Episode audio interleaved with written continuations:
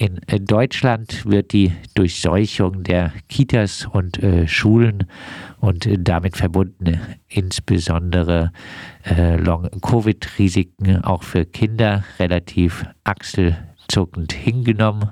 Hauptsache, die Eltern können arbeiten äh, gehen.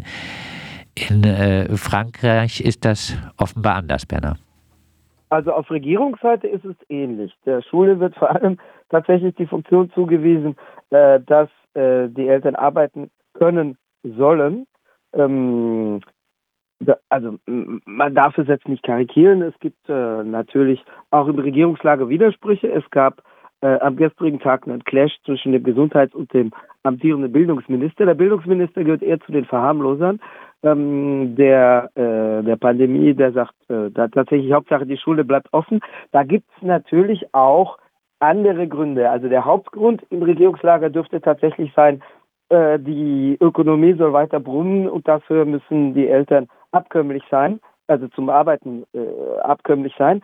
Aber mh, es gibt natürlich auch, sagen wir mal, unerwünschte Nebenwirkungen bei der Umwandlung in Digitalunterricht oder beim Ausbleiben der Schule, weil die Wohnverhältnisse der Menschen unterschiedlich sind. Also es gibt sicherlich keine Optimallösung, die ohne jedwede äh, irgendwie negative Konsequenz ausbleibt. Ah, die äh, Lehrkräfte äh, sehen äh, allerdings zwei, die Lehrkräfte und andere Beschäftigte im Schulwesen und Akteure, Akteurinnen des Schulwesens, einschließlich Elternverbände, die dieses Mal, anders als in vielen anderen Fällen, tatsächlich mit den LehrerInnen, Lehrerinnen, Gewerkschaften an einem Strang ziehen. Äh, die sehen zwei Aspekte. Der eine ist äh, die Komplexität und die, der schnelle Wechsel der sogenannten Gesundheitsprotokolle der dafür sorgt, dass die Schule dermaßen, mit administrativen Problemen überladen wird, äh, zumal man sich auf die schnell wechselnden Texte kaum einstellen kann, dass ähm, die, der pädagogische Inhalt äh, hinten ankippt, weil man viel mit, mit anderen Sachen beschäftigt ist. Also tatsächlich das Bildungsministerium dafür kritisiert, A, für einen Wust an bürokratischen Vorstellungen, wie man äh, die Krise bewältigt und die, die mangelnde Vorbereitung. Also das Gesundheitsprotokoll für den Schuljahresneubeginn nach Winterferien. Äh, Schuljahresneubeginn war am Montag, den 3. Januar. Ähm, der, das neue Gesundheitsprotokoll dafür kam am Sonntagnachmittag, den 2. Januar.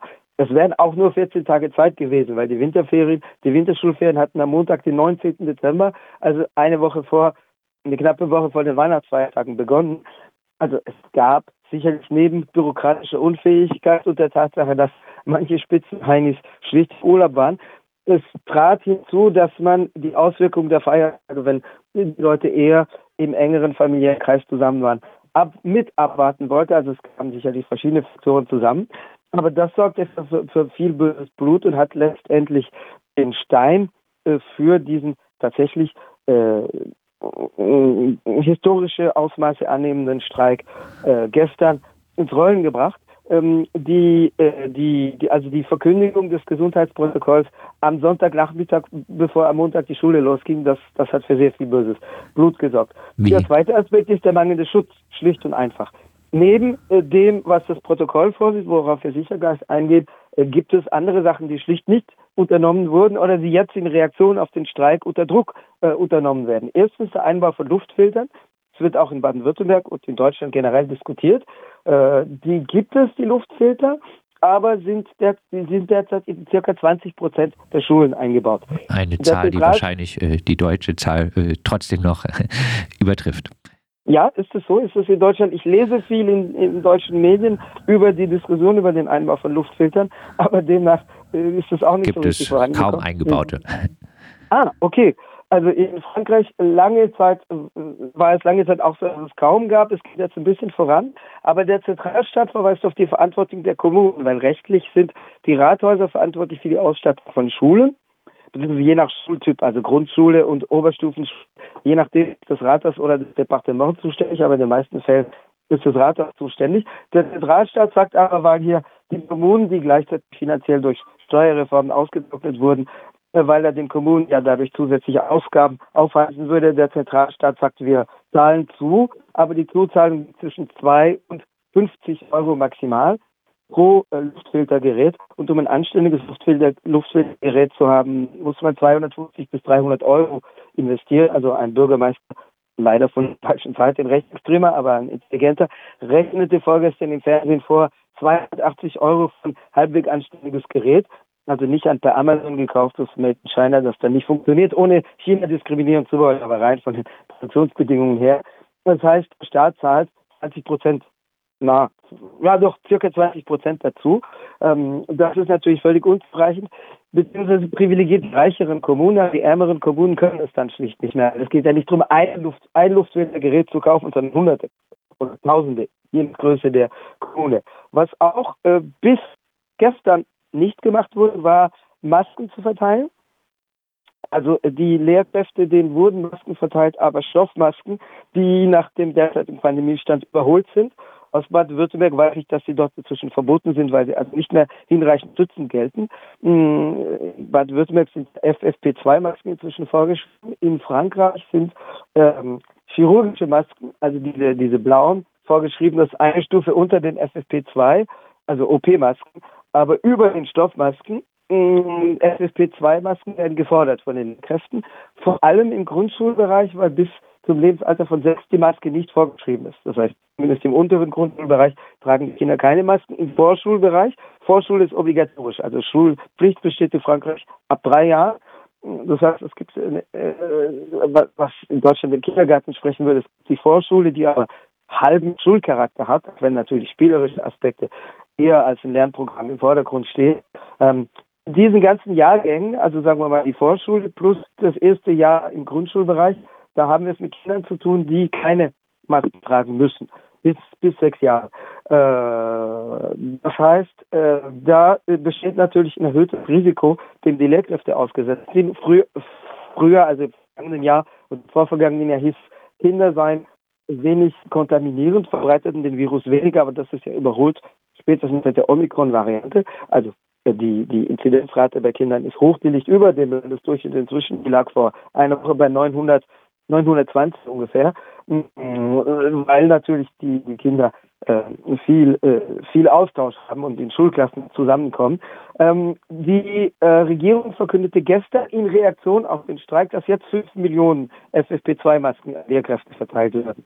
Wenn man weiß, dass eine FFP2-Maske acht Stunden halten soll, also einen Tag, wird auch das natürlich auf Dauer ein Tropfen auf den heißen Stein sein. Mm, das Protokoll sieht vor, also das Protokoll sieht nicht vor einmal für Luftfilter, das wird den Ratspräsidenten überlassen, wie gesagt, mit finanzieller unzureichender Zuzahlung vom Staat. Es sah bis gestern nicht die Verteilung von FFP2-Masken vor, jetzt gibt es eine gewisse Anzahl. Ähm, es sieht dagegen vor, ein um, um, umfassendes System von Tests, an dem die Eltern verzweifelten, weshalb das Protokoll jetzt auch abgespeckt worden ist, was den Eltern das Leben erleichtert. Ich bin nebenbei auch Elternteil, aber was äh, gleichzeitig äh, natürlich das Ansteckungsrisiko für die Lehrkräfte wiederum erhöht.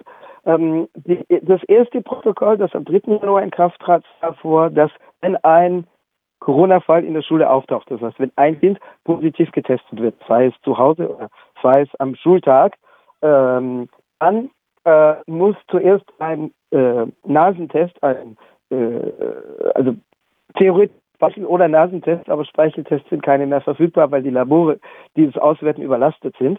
Ähm, wenn äh, also ein Corona-Fall auftaucht, dann muss zuerst ein Nasentest durchgeführt werden, was bei Kindern im jüngeren Alter auch manchmal zu Dramen führt, das gar nicht so einfach ist. Und danach müssen am zweiten und am vierten Tag zwei Selbsttests zu Hause durchgeführt werden führte zu viel Protest, weil die Warteschlangen einfach immer länger und länger wurden von den Apotheken und es Zeitungsberichte gab über zwei, drei Stunden Wartezeit der Eltern vor Apotheken, was auch im Übrigen Arbeitsfall Auszeiten, äh, Arbeitsfall, äh, Arbeitsausfälle bedeutete, weil wenn die Leute morgens Schlange stehen, wenn der Corona-Fall am Morgen bekannt wird, dann kommen die Leute auch später zur Arbeit. Die Regierung entscheidete sich also für Abspecken, auch unter dem Druck verzweifelter Eltern und eines Aufschreis in Teilen der Öffentlichkeit. Jetzt gibt es nur noch Selbsttests. Das heißt, wenn Corona-Fälle bekannt werden, und das ist im Moment keine exotische These, in der, im Fall der Vorschulklasse meines Nachwuchses gab es gestern vier, vier Corona-Fälle, vier positive Tests.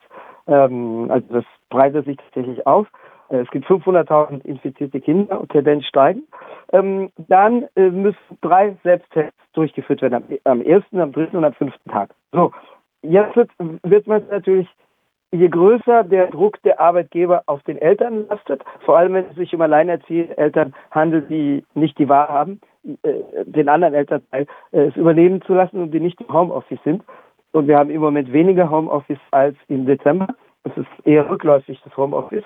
Äh, da wird man es häufig mit der Tendenz zu tun haben, dass die Eltern sagen, ja, ja, den Selbsttest haben wir vorgenommen. Also die Eltern müssen eine Erklärung abgeben, eine Ehrenerklärung, die, die sagt, wir haben den Selbsttest durchgeführt. Wenn das Kind keine Symptome hat und die Eltern und das Elternteil äh, äh, sei es aus Überdruss, sei es, weil, weil sie nicht anders können, weil der Druck des Arbeitgebers im Nacken lastet, dann werden die Eltern halt, oder manche Eltern unterschreiben, ja, ja, den Selbsttest, ja, ja, klar, haben wir durchgeführt, ja, ja, klar, war negativ. Auch dort, wo es nie einen Test gab, das leichter des Lebens für manche Eltern, wird aber das Ansteckungsrisiko wieder steigen lassen. Also äh, die äh, Teststrategie noch äh, mangelhafter als jetzt äh, hierzulande in Freiburg mhm. zum Beispiel gibt es äh, äh, noch, auch wenn die PCR-Kapazitäten der Labore wohl auch relativ mhm.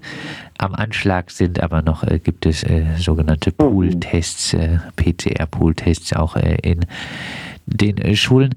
Wie war denn die Beteiligung am gestrigen landesweiten Streik?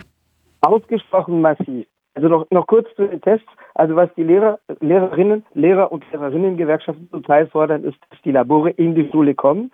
Das wird, würde natürlich eine zusätzliche Auslastung bedeuten, also wiederum die Kapazitätsfrage stellen, aufwerfen. Aber äh, gleichzeitig wird es natürlich eine riesige, ein riesiges Auftragsvolumen bedeuten, äh, wenn also die Regierung mit Laboren die Kapazitäten schaffen können, vielleicht Leute einstellen würden dafür, äh, Verträge treffen würde, wonach diese Labore Geld dafür bekommen, dass sie in die Schulen kommen und Speicheltests doch durchführen. Das würde das Thema erleichtern, weil die sind, äh, die machen die Kinder leicht mit. Das ist nicht so unangenehm für die Kinder wie diese Nasentests. Und äh, das würde die Eltern entlasten, wenn es vor Ort in den Schulen durchgeführt würde. Wenn man dann das an 30, 40 Kindern macht, okay, das kostet eine halbe Stunde, ist aber nicht so, wie das Schlange steht und dann die Leute, die das Flugzeug nehmen sollen, die Leute, von denen der Arbeitgeber den Test fordert, die Leute, die zum Konzert wollen, also wo dann die ganzen Leute gemischt äh, Schlange stehen. Äh, das wäre eine Forderung, die sicherlich sinnvoll wäre und wo man sich Kapazitäten schaffen könnte. Ähm, zur Beteiligung, die war tatsächlich massiv. Das Bildungsministerium gibt sie mit 38,5 Prozent an die Lehrer, Lehrerinnengewerkschaften mit 75 Prozent, also im Grundschulbereich, das ist der, der am massivsten betroffen war. Im mittleren Oberstufenbereich liegt die Beteiligung etwas drunter. Im äh, Grundschulbereich war die massiv. Äh, vorab waren angekündigt 75 Prozent Beteiligung. Die Gewerkschaften äh, erklären, die seien auch erreicht. Die Regierung gibt ungefähr die Hälfte an, 38,5. Aber das ist ein Klassiker, dass Zahlen durch die Regierung heruntergerechnet werden. Äh, klassisch gehört dazu, dass zum Beispiel Lehrkräfte, die an dem Tag laut Schulplan, laut Stundenplan, pardon, gar keinen Unterricht hatten, einfach mit eingerechnet werden. Das heißt, die Zahlen wird hochgerechnet auf alle Lehrkräfte, auch auf die, die sowieso gar nicht unterrichtet hätten an dem Tag, ähm, die, die dann einfach als Nicht-Streik Beteiligte gezählt werden, weil sie, weil gesagt wird, sie sind ohne, ohnehin nicht da, auch wenn die beim Streikposten oder auf der Demo dabei waren. Äh, da werden Führungs, da werden äh, administrative Kräfte, äh, also Bürokräfte mit angerechnet und so weiter. Ähm, was die äh, Leitungskräfte betrifft, ist es im Übrigen so, und deswegen wurde der Streik schon im Vorfeld als historisch, auch deswegen wurde der Streik im Vorfeld als historisch bezeichnet, dass äh, Direktoren, Direktorinnen und Schulaufsichtsbeamte mit äh, zum Streik aufriefen, auch daran beteiligt waren. Also es gab bei den Fernsehberichten von den Demonstrationen gab es Schuldirektoren, Direktoren, die zu Wort kamen.